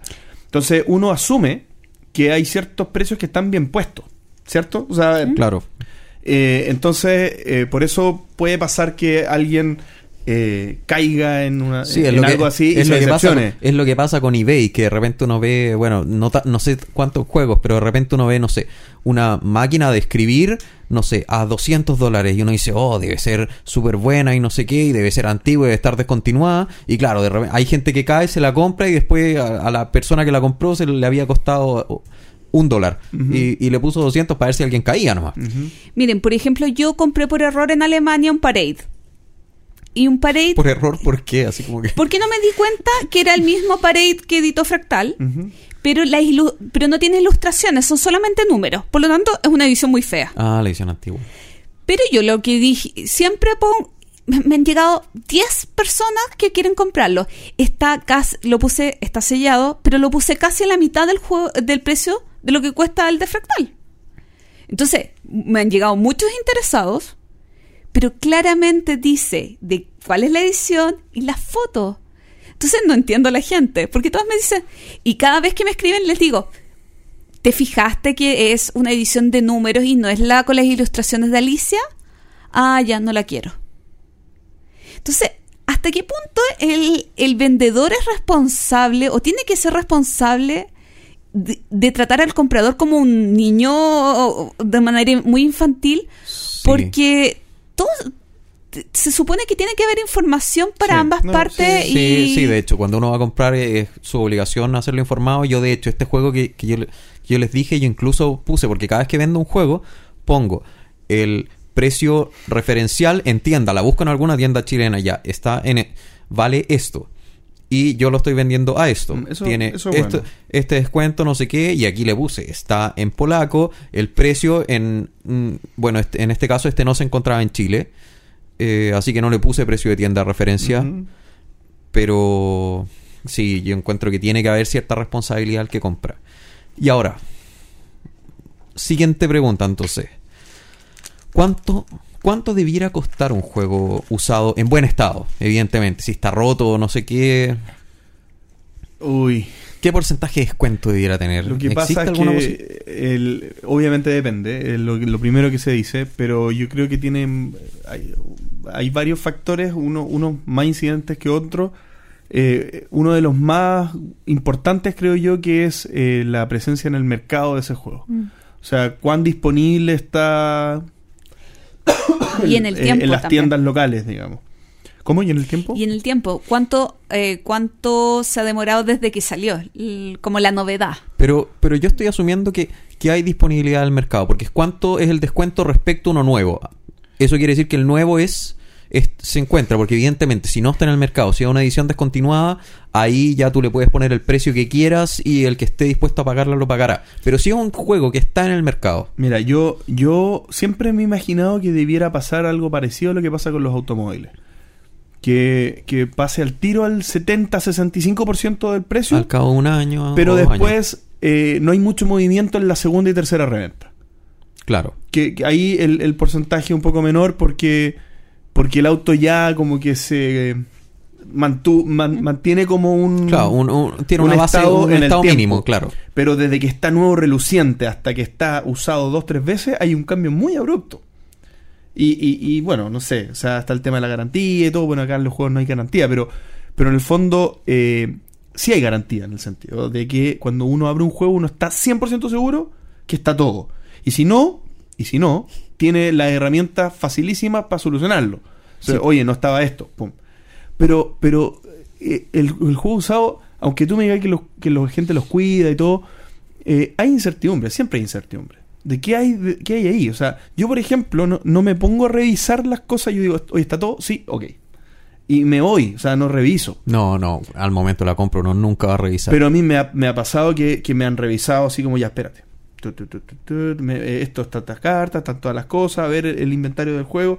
Me han revisado ahí mismo las cosas. Y está bien, está perfecto. Pero, pero si uno no lo hace, uno está como apostando, digamos. Entonces, no me imagino más de un 70% del- precio. Me, cuesta pensar que sean... pero no, lo que yo pienso no es lo que sucede, obviamente, pero me cuesta pensar que, que es más que eso.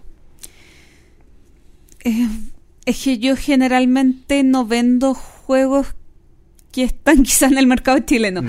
Eh, pero pienso en, en el valor del juego nuevo en España. eh, y, y el envío lo asumo como. O sea, como novedad, juegos de novedad. No sé, por ejemplo, vendí hace poco el Riverbolt. Calculé el precio basado en cuál era el valor actual en España. ¿En serio? Sí. O sea, tú vendes muy barato. Porque la Mm, mayoría de la gente lo no, que hace pero- es que te, te- incluye el, envío. Pero en el valor precio. nuevo. El valor Lo- nuevo. Lo vendí como lo que pagué en España por el juego nuevo. Ese fue el precio que le cobré. Es que por eso pues, hay mucha hay mucha gente, la mayoría de los que trae, dicen, ok, te cobro, pero te cobro el... ¿Cómo se llama? El precio, el precio del juego nuevo más el envío o el porcentaje del envío que me salió. O sea, lo terminan vendiendo más de lo que le saldría Ah. en España, porque igual le va a salir más barato que comprárselo nuevo y pagar un envío Ya mañana le subo 10% a todos mis juegos. ¿Viste? Así que ya no le compren más a Gloria. no, yo por lo general trato, bueno, a mí me gusta que se vendan rápido y en verdad el mercado de segunda mano es, eh, Se mueve rápido. es yo encuentro que es lento, es lento. ser, eh. Ay, yo, nunca, yo no me demoro en vender los juegos. Es que Porque tú yo vendes barato, yo entonces. Yo, sí, sí. yo también hago lo mismo. Yo les bajo el 30% al tiro. Mm. Todos en estado, bueno, yo los trato de cuidar lo más que se puede y cuando tienen, si, si está como nuevo, eh, le hago enseguida un 30% de descuento. Y bueno, por lo general incluye fundas en caso de tener cartas o cosas así. Son fundas económicas, así que no, no van a poder lucrar mucho con esas fundas. Eh, y claro, si tiene alguna falla o cosas así, ahí empieza a bajar como loco. Y por lo general, las veces que, las veces que yo lo he hecho, eh, se venden, se venden volados. O sea, yo iba subiendo uno, no alcanzaba a subir el otro y ya tenía vendido el anterior. y la última pregunta. ¿Compraríamos un juego usado al que le falta alguna pieza importante? No. No, ¿No? yo no. No. No, no, sé, no, no eres de reemplazar. No, cero posibilidad. Aunque, aunque estuviera al 50% de descuento. De, de, de, para verlo. Pero no, ¿para qué? O sea, es que de, de vuelta, eh, si es el... Star Wars Queen, Queen's Gambit, que, que, que no hay y que vale 600 dólares en eBay. Sí. No, pero, hablando- pero por eso te digo, o sea, si, si es un juego que está en todos lados y me lo y podría comprármelo bueno, completo, no, no. Depende, creo, o sea, es súper relativo. Pero, por ejemplo, si le falta un monito en eh, Max vs. Minion, no encuentro que sea tan. Si bien es una pieza importante, no encuentro que sea tan Ah, complicado. ya, porque nunca, Por porque siempre hay. O sea, puedes reemplazarlo. No, no, no pero que Un un mech. mech. Un- uno de los monitos. Uno de los cuatro personajes principales. Ah, no. No, pero que no. Pero si el So- juego. ah, el juego nunca lo voy a comprar, pero yo creo que si fuera algo así, no tendría problema. Incluso. ¿En serio? Sí, incluso, por ejemplo, eh, la pirámide de Camelap. Porque podrías hacer una bolsa. pero una carta de un juego es como, no, es que le faltan tres de estas cartas. Desbalanceas al tiro el juego. Eh, o Ah, unas bueno. losetas de X cosa. Eh, no, ¿Tú te refieres a que si funcionalmente el juego se mantiene Claro. perfecto, no hay problema? Yo sí. soy- más que estéticamente, funcionalmente. Yo soy de la idea de la gloria. Ahora que dijiste el Max vs. Minion, ahí de repente me dolería más porque ese parte del motivo de compra que yo tendría es la estética.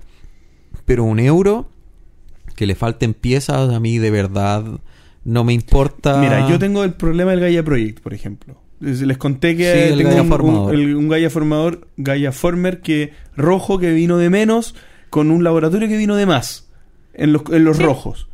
Me, me, me, me- estoy muy complicado. Y el rojo es su color, He el hecho color muy- de JP. bueno, eh, no les he contado, pero he- he- he- he- hemos hecho cuatro intentos de que me envíen el Gaia Former eh, en Asmode. Y, y yo, como soy, eh, al segundo yo ya habría dicho, ya, filo, da lo mismo. Me- ya no me importa.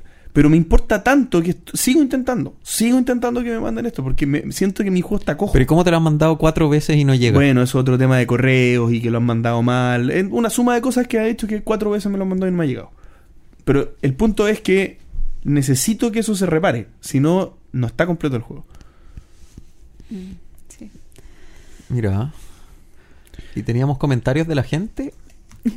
En realidad, con unos amigos estuvimos comentando este tema hace unos días y me dije, y dicen, por ejemplo, eh, no sé si están de acuerdo conmigo, pero hace unos dos años eh, tirar un juego en la venta en, en un grupo de Facebook era grito y plata. Hoy en día cuesta mucho venderlo, lo que me parece bien, porque eh, se vendían juegos usados casi a precio de juego nuevo. Pero ahora de a poco habrá que vender cerca del 50%, lo que me parece correcto para un juego usado. Yo estoy súper de acuerdo con Pero eso. no, para, pero no para un juego de un solo uso. Ah, no. Ah, bueno, eso no lo hablamos, ¿ah? Sí. La reventa de juegos Legacy. No, me- No los Legacy, yo creo que se refiere más al, al Unlock. no sé, o- no, o, ay, sí podría ser, pero yo me imaginaba, ah, abrí Un este exit. juego, no, abrí este juego, lo jugué, no me Ah. gustó, lo vendo, o sea, como, Ah, juegos Ah, con un solo juegos uso. No, no, es que como dice una- juegos de un solo no uso, no es lo mismo que juegos. de un solo uso. Es que el de un solo uso es un exit. Y Mm. con un solo uso es un. Yo Toilet creo Struggle que igual puede ser una. Sí. interpretación de, de lo que dice. bueno, no y acá pero- otra persona dice, creció mucho el hobby, hay muchísimos juegos a la venta usados, cada día, y eso hace que la gente piense bien antes de comprar. Además, la gente se informa más ahora. Yo creo que eso no lo tocamos, pero el tema del acceso. Yo creo que la reventa es muy buena en muchos lugares porque no hay tanto acceso a, a los juegos. Por ejemplo, en Argentina, bueno, ya hablamos una vez, en- más de alguna vez hemos hablado de lo que Pero sí lo costaba. hablamos. Mm, Sí.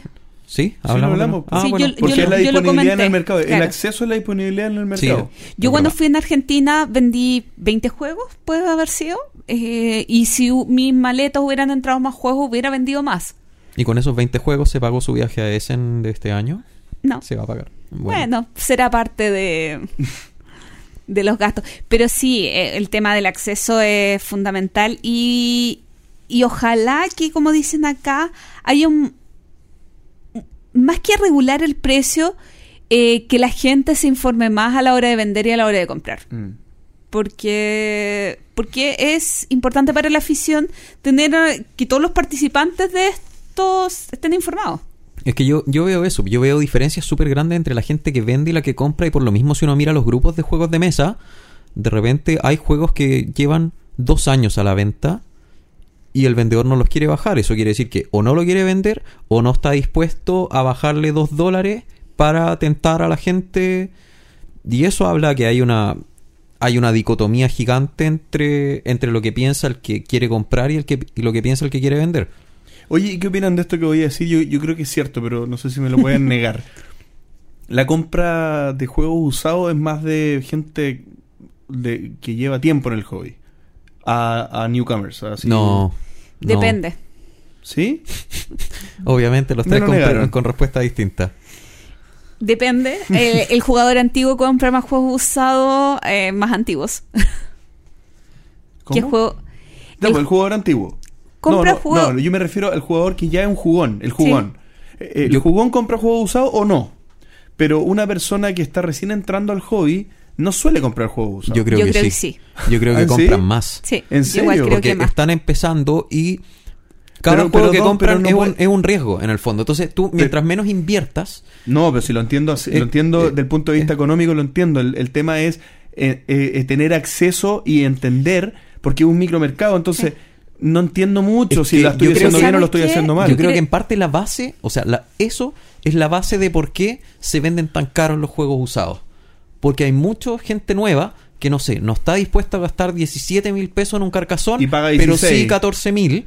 Y eh, bueno, yo lo encuentro una ridiculez porque finalmente ellos igual están pagando un viaje, en juntarse con la gente, no sé qué, y ese tiempo que te demoras en no comprarlo en un lugar que te queda cerca de la tienda donde fuiste, eh, ese tiempo también tiene un costo. No me- Pero ojo que No eso sé. solamente sucede con juegos que son muy populares. La venta de juegos, o sea, a mi, Mm. mi apreciación, la venta de juegos eh, usados por público eh, relativamente nuevo en el hobby es para los juegos que están muy visibles. No son para los juegos que ya tienen un par de años. Mm. No sé, no estoy muy seguro de lo que dijiste, Mancho. No, yo sí, yo, o sea, No, yo me he imagino visto, si lo dijiste. Sí, yo he visto...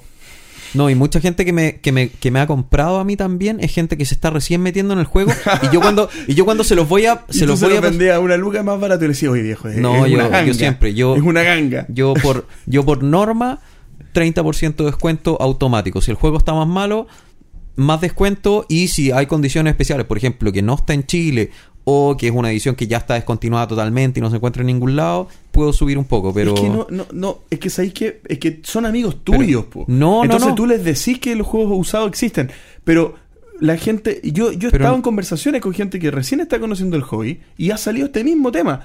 De, de sí, bueno, pero estas cosas uno dónde las compra y si no, no las puede comprar en ningún lado. Mm, pero es que- Entonces, oye, pero estos los venden usados. Sí, ¿y cómo? ¿Cómo usado? La pero, por, pero es que por la eso te gente digo, no lo entiende a muchas, la primera. muchas Pero veces a mí, a mí me han comprado juegos y yo cuando lo estoy entregando me dicen, oye, ¿y cómo es el juego?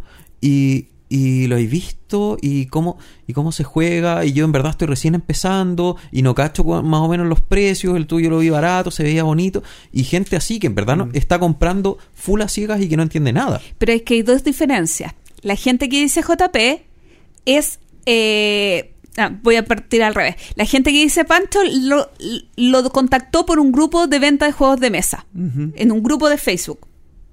En cambio, la gente con la que habla JP es gente externa a, a un grupo. Pueden ser compañeros de trabajo, gente Mm. que conoces de otros lugares. Por lo tanto, no es no conoce el circuito, que si bien los otros quizás no lo conozcan tan bien, pero no conocen el circuito de venta de Mm. juegos. No conocen tiendas, no conocen eh, dónde pueden comprar usados. Ya ahí, aunque sea un peldaño súper corto Mm. entre conocer un par de juegos y conocer otro par de juegos, Esa es la gran diferencia. sí. hace una tremenda diferencia Sí. en el Y usuario. ahora mientras estaba hablando la Gloria también me puse a pensar que alguien que no está metido en el hobby tampoco tiene tanta manía. Entonces no le interesa que el juego esté perfecto y esté prístino. Mm. O sea, no cacha lo que estorba que una carta esté marcada o que una carta esté doblada. Porque Mm. ellos están acostumbrados a jugar con, su, con naipes eh, normales que esos duraban poco y uno los doblaba y no sé qué, y listo, aparece otro, listo, aparece otro. Entonces, probablemente no tienen esa noción y de a poco uno se empieza, se empieza a poner maniático con sus juegos. Sí. Bien. Hablamos mucho y pensé que íbamos a hablar mucho menos de Sí. los juegos usados. Pero es que tenemos mucho que hablar. Tenemos mucho que hablar. Sí, hace tiempo que no teníamos tema de la semana, ¿o no? ¿No? Como dos ¿Cómo? capítulos. Mucho Hace- tiempo. Hace poco.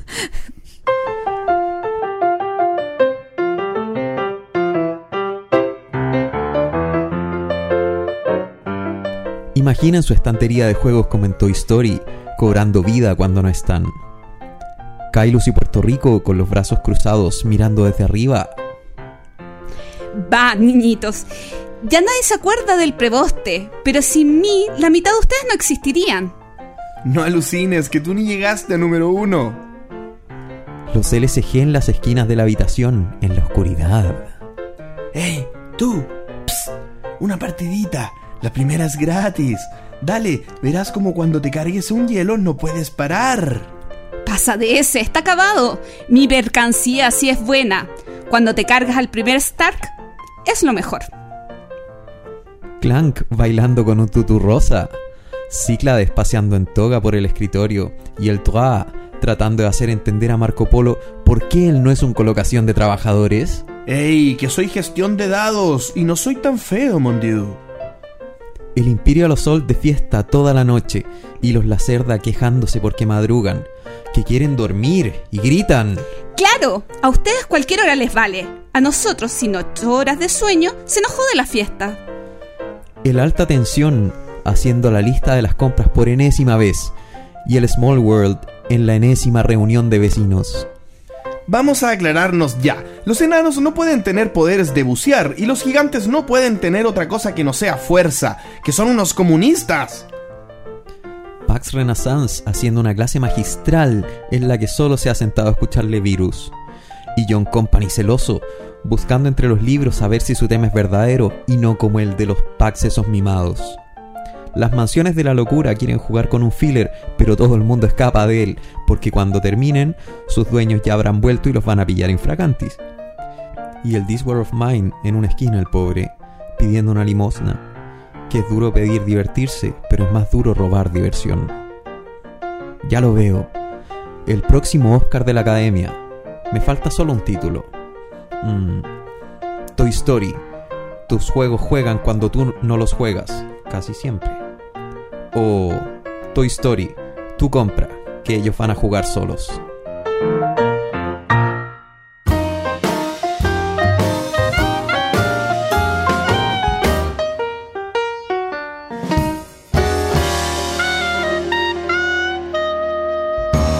Presupuesto lúdico. De vuelta aquí en el entreturno. En esta oportunidad tendremos 80 dólares o euros, como quieran, para la compra de juegos para familias no jugonas. Qué complicado esto. ¿A qué le, a qué le llamamos familia no jugona? Yo creo que una familia que no está eh, en una dinámica de juegos modernos, digamos, puede conocerlos, pero no los practica, digamos. O sea, y una familia común y corriente, no como las nuestras probablemente. Sí. Me costó mucho no poner a Super Rui, ¿no? Spoiler. Spoiler alert. Sí, yo, Sí. yo considero una familia no jugona porque se podía tomar como que yo soy un jugador y mi familia no es jugona, o que son juegos para una familia que ninguno es jugón. Yo me lo tomé por ese lado. Sí, yo igual. Yo me lo tomé en eh, si una familia quisiera introducirse, tener Mm. como un como un stock mínimo de juegos eh, de distintas áreas, ¿qué juegos yo les recomendaría que se compraran? Sí, yo fui por ese lado. Sí, o sea, estamos así alineados. Como, así como cuando pensamos en que un amigo, una persona entra en el hobby, esto es como hacer que una familia entre en el hobby. Como, Igual, Un es poco más com- complejo. igual es complicado porque tampoco eh, no podemos estan- estandarizar una familia en Ujú. temas de edades y todo eso. Claro. Yo mm, no me enfoqué tanto al, al infantil infantil. Pensé más de como desde niños de 10 años hacia arriba. yo también. Yo también. Sí, ya estamos alineados. Estamos entonces. alineados.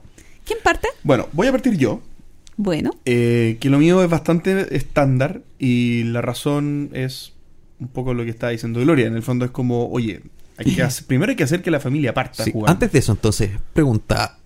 Eh, ¿Creen que nos vamos a cruzar con juegos acá? Yo creo que sí. yo creo que sí. Sí, yo también creo. Yo creo que sí. Mira, acá eh, yo lo que tuve que hacer fue un poco pensar eh, más allá de mis preferencias personales. Porque creo que acá, cuando hablamos de juegos para familias no jugonas, eh, hay un objetivo en esa frase, digamos. En- eh, es más, es cómo hacer que a la familia no jugona le sienten muy bien estos juegos y, y que sea de provecho y que sea de entrada al hobby y no un golpetazo que puede ser algo que a mí hoy día me gusta mucho. Eh, voy a partir con el obvio que es Catán. Y yo hace un par de capítulos les contaba que, que cuando yo descubrí Catán fue una experiencia muy importante para mi vida de jugón hoy. Eh, y yo creo que esa sensación es repetible, es repetible por, por familias Sí. y familias. Sí, de acuerdo contigo, JP. O sea, yo, yo tengo muchos amigos que se están recién empezando a meter al hobby.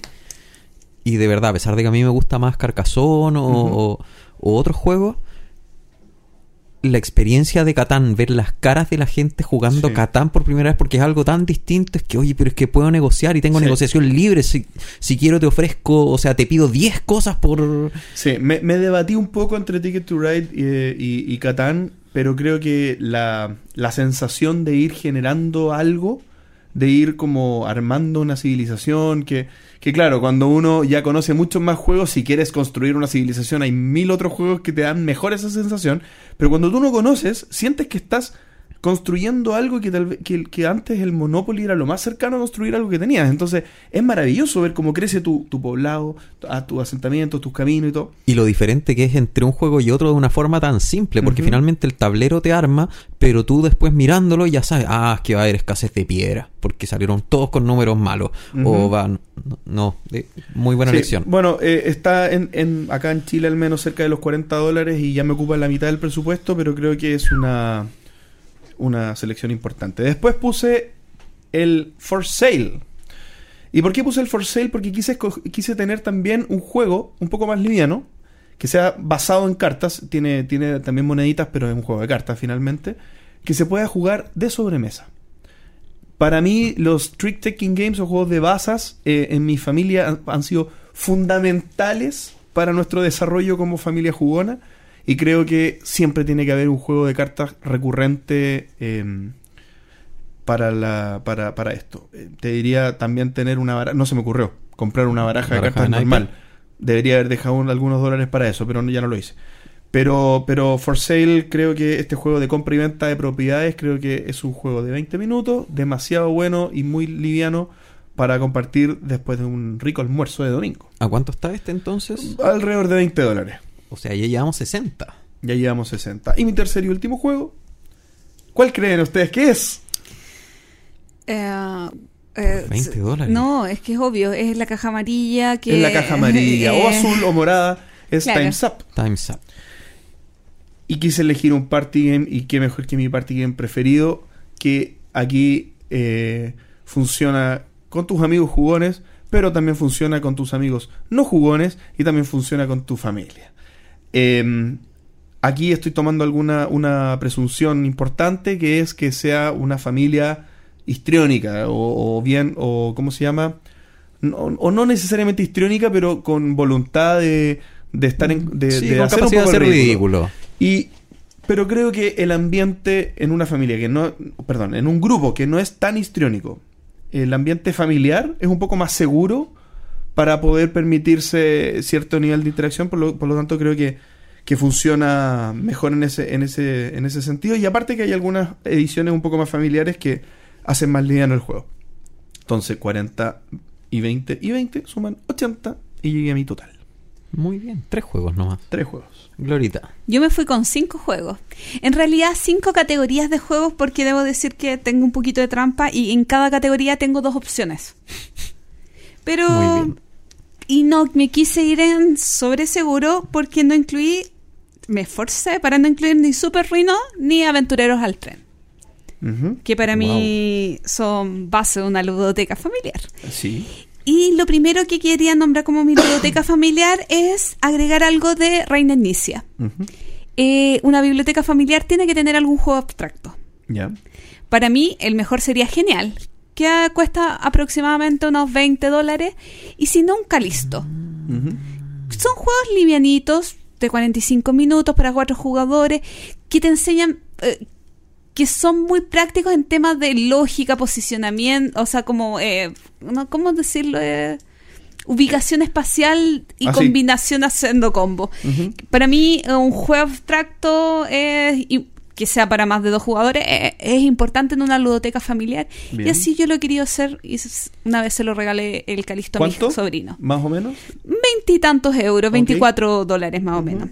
Para mí otro autor que es fundamental en una ludoteca familiar es Jack Seymet. Eric Lang, ¿Cu- ¿cuál? No, Jack Seymet, Ah. que ya había hablado de él, que es el autor de eh, Sopa de Bichos y Fantasma Blitz. Ujú. Un estos juegos, cualquiera de los dos, que cuestan entre 8 y 12 dólares, eh, sirve, funcionan muy bien con niños eh, desde 8 años hacia arriba. Y esto de coordinación, de pensar y actuar, eh, lo encuentro muy divertido. O sea, a mí me divierte y a los niños con los que he jugado también les divierte mucho. De hecho, estuve jugando con una niñita chiquitita, Fantasma Blitz, el otro día. Me quería ganar, pero no pudo. Siguiendo, para mí es importante también un juego con matemáticas. ¿Cuánto salía este, perdón? 12. Sí, el, el más caro cuesta 11 11.16 y el más barato 8.9. Eh, un juego de matemáticas. Matemáticas encubiertas. Ya sea un coyote, que es un juego donde todos nos disfrazamos y nos ponemos un cintillo con plumas en la cabeza. Ese nunca lo había escuchado. Que, Estaba en mi cumpleaños.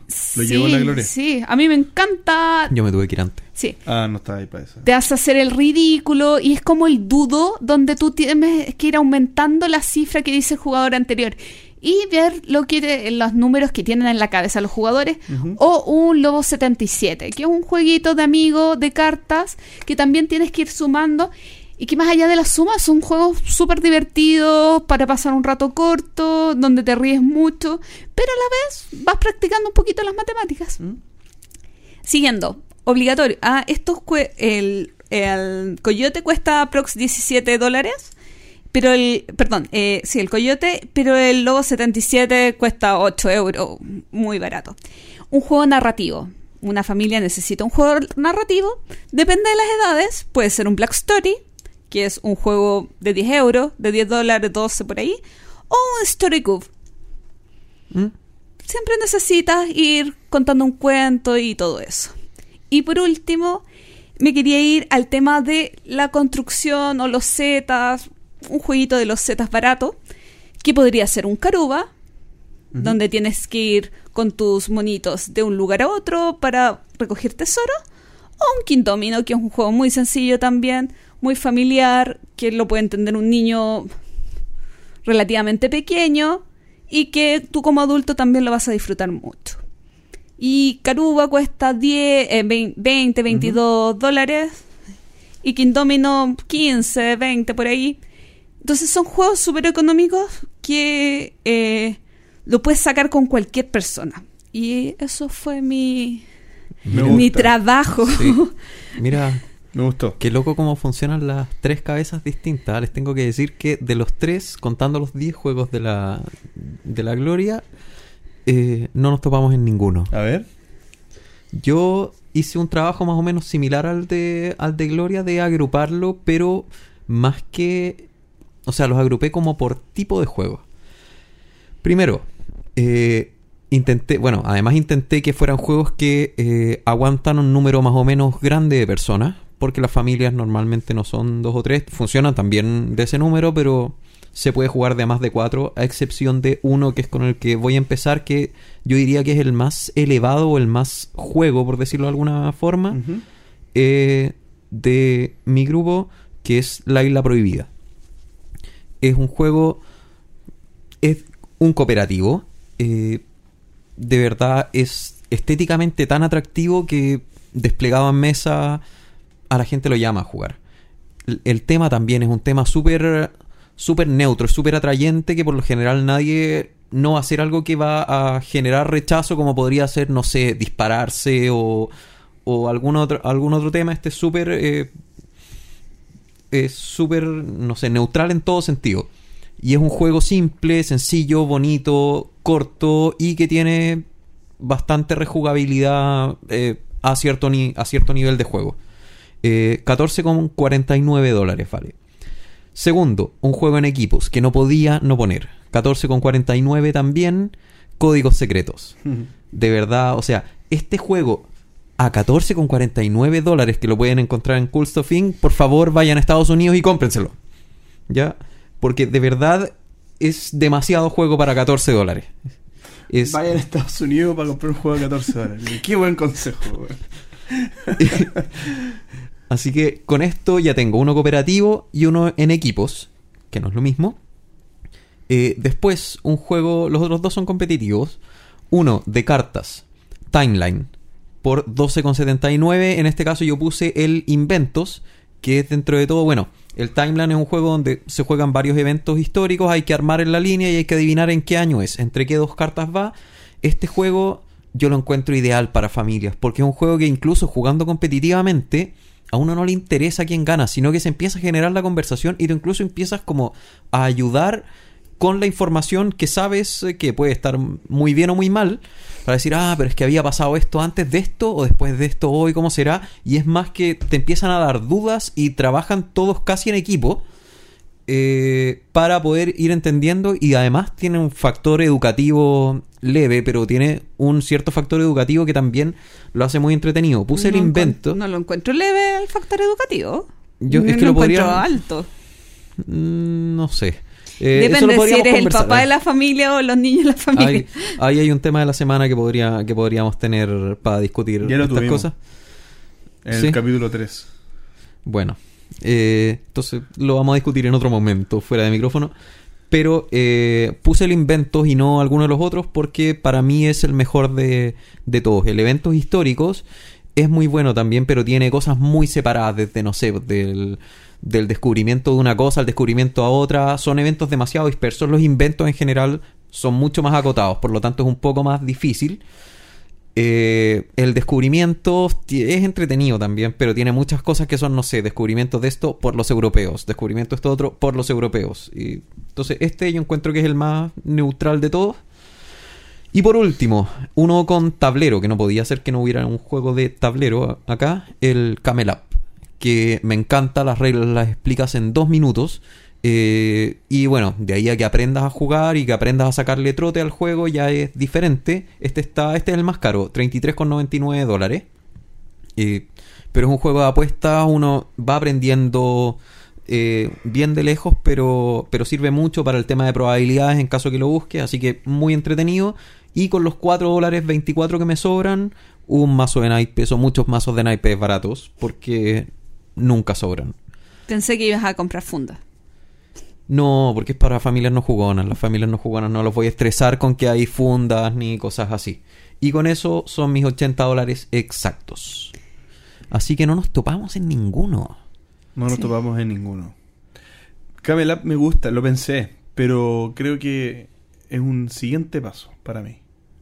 En familia no jugona. Creo, creo. O sea, porque Sí, el tema de la sí. especulación probabilística, como. El tema es que no, no tienes por qué jugar a la probabilidad y puedes jugar simplemente a lo que, a lo que más te tinca, a lo que más crees Claro, que va a es que salir. no, me, no me parece un pero- muy buen juego cuando no se trata de eso. Sí, sí, mi tema, mi tema acá con el Camel Up es que quería meter un juego de tableros. Tengo uno en equipo, uno colaborativo, uno de cartas, Mm. quería uno de tableros y no es tan fácil encontrar un juego de Y un tableros. posicionamiento de sea- trabajadores no te, no te. Bien simple. No, porque quería que fuera un juego donde la familia pudiera aprender a jugar ella sola. Si le paso el manual y el que se me escapa un poco de acá es Ah. la isla prohibida.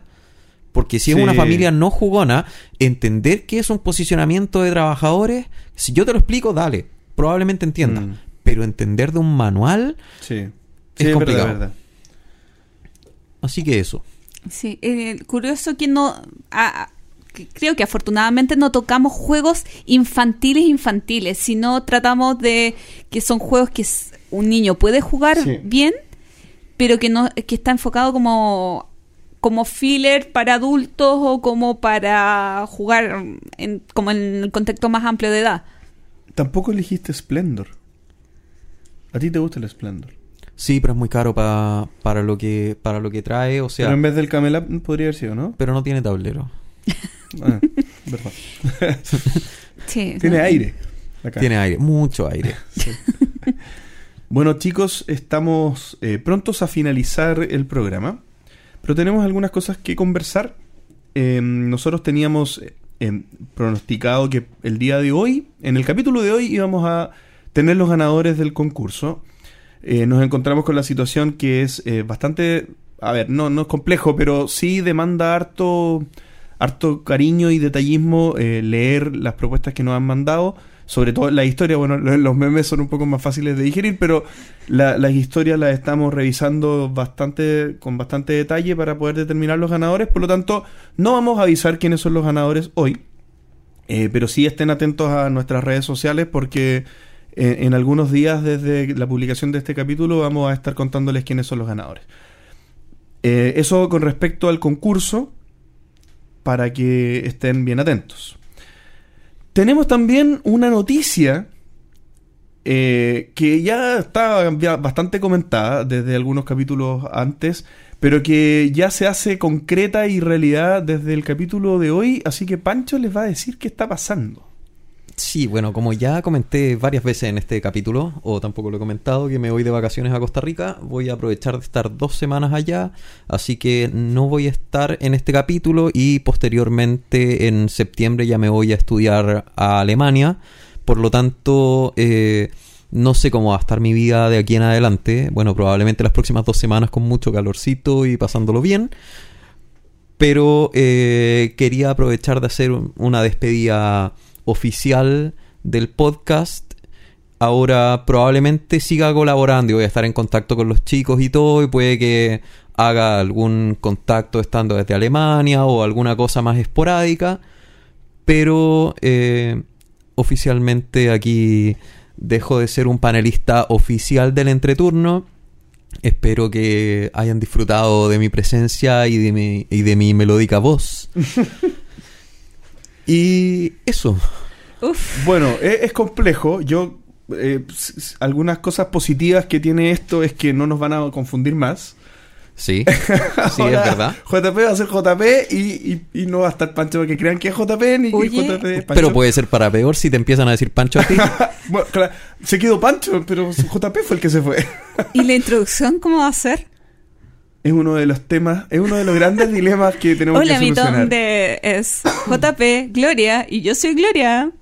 claro, claro, vamos, vamos a tener que ver cómo lo hacemos. Eh, no, pe- eh, obviamente todo el éxito del mundo a Pancho, bueno, nosotros, eh, obviamente este no es el momento en que, estando al aire, no es el momento en que más conversamos de este tema, obviamente es un tema sensible para el podcast. Han llorado Eh, bastante. Hemos pero- llorado, ha sido un tema complejo, pero como dicen en el circo, el show debe continuar y nosotros tenemos que ver, eh, todavía no está 100% cerrado, pero con Gloria tenemos que, que cerrar este tema para ver cómo, cómo nos coordinamos, cómo nos armamos para seguir produciendo el Sin mí. contenido dos semanas, cada dos semanas, como lo hemos estado haciendo. Pero hay que ver el lado positivo. Y el lado positivo es que tendrán dos enviados especiales a Essen. Eso es cierto. Ah, bueno, claro. Eh, eh, No. Pancho se retira como panelista oficial, pero nos debe varias notas de, Sí. de, de ese en Oye, Alemania. y, y fuera de broma, después se vienen otras complicaciones porque yo voy a estar dos meses fuera. Sí. Así que los invito a ver mis monólogos. eh, como Eso. por. Yo te, yo te puedo dar tips para los audiolibros en caso que quieras cambiar el podcast a audiojuegos. No, si no te vamos a abandonar. Sí. Bueno, es un final de capítulo triste, no lo habíamos pensado así, pero. Sí. La soledad de JP. Así se podría llamar el capítulo. Son, sí. Son 45 capítulos que, que, que llevamos con, con Pancho. eh, Molestando y peleando. Ah, sí, con, con hartas diferencias de opinión, con hartas particularidades de cada uno de nosotros que hacen que este podcast tenga los condimentos que tiene. Y llega a su fin. Es un ciclo que, que estamos cumpliendo ahora con, con esta partida de Pancho. Así que, eh, fuera de broma, no, no deja de tener un- una connotación emotiva. Así que el mejor de los éxitos, Pancho. Te En Costa extrañaremos. Rica, te, te- te extrañaremos, sí. Pásalo muy bien. No sé qué se toma en Costa Rica, pero de lo que se tome, toma mucho. Cerveza. Cerveza, sí, bueno, toma mucha cerveza. Y después en Alemania, sobre todo, que te vaya. Más cerveza. Que llegó Sí, justo ahí para sí. el Oktoberfest. Ahí sí. Eh, Mucha no, más pero que en cerveza. Alemania te vaya muy bien. El mejor de los éxitos y que ojalá el. eh, nunca se sabe, el destino nos vuelva a juntar. Uh, Bien, y con esta Notición. eh, con este notición o reafirmación o confirmación de, de- de un notición, terminamos el capítulo 45. Así que muchísimas gracias a todos por haber escuchado. Hasta la próxima. Chao. Adiós. Gracias por escuchar el entreturno. Y recuerden, envíenos sugerencias de historias relacionadas con sus vidas lúdicas. Pueden ser de terror, tragedia, graciosas o hasta de traición. Recuerden también escribirnos para participar en nuestra sección El Entreturno Responde. ¿Y ustedes van a extrañar a Pancho? Envíenos sus comentarios al correo elentreturno.gmail.com. Además, envíenos preguntas o temas que quieran que conversemos en el programa. Síganos en Facebook, en Twitter, en Instagram y suscríbanse a nuestro canal de YouTube. Escúchanos en dos semanas más en nuestro próximo capítulo de El Entreturno. Gracias de nuevo y hasta la próxima.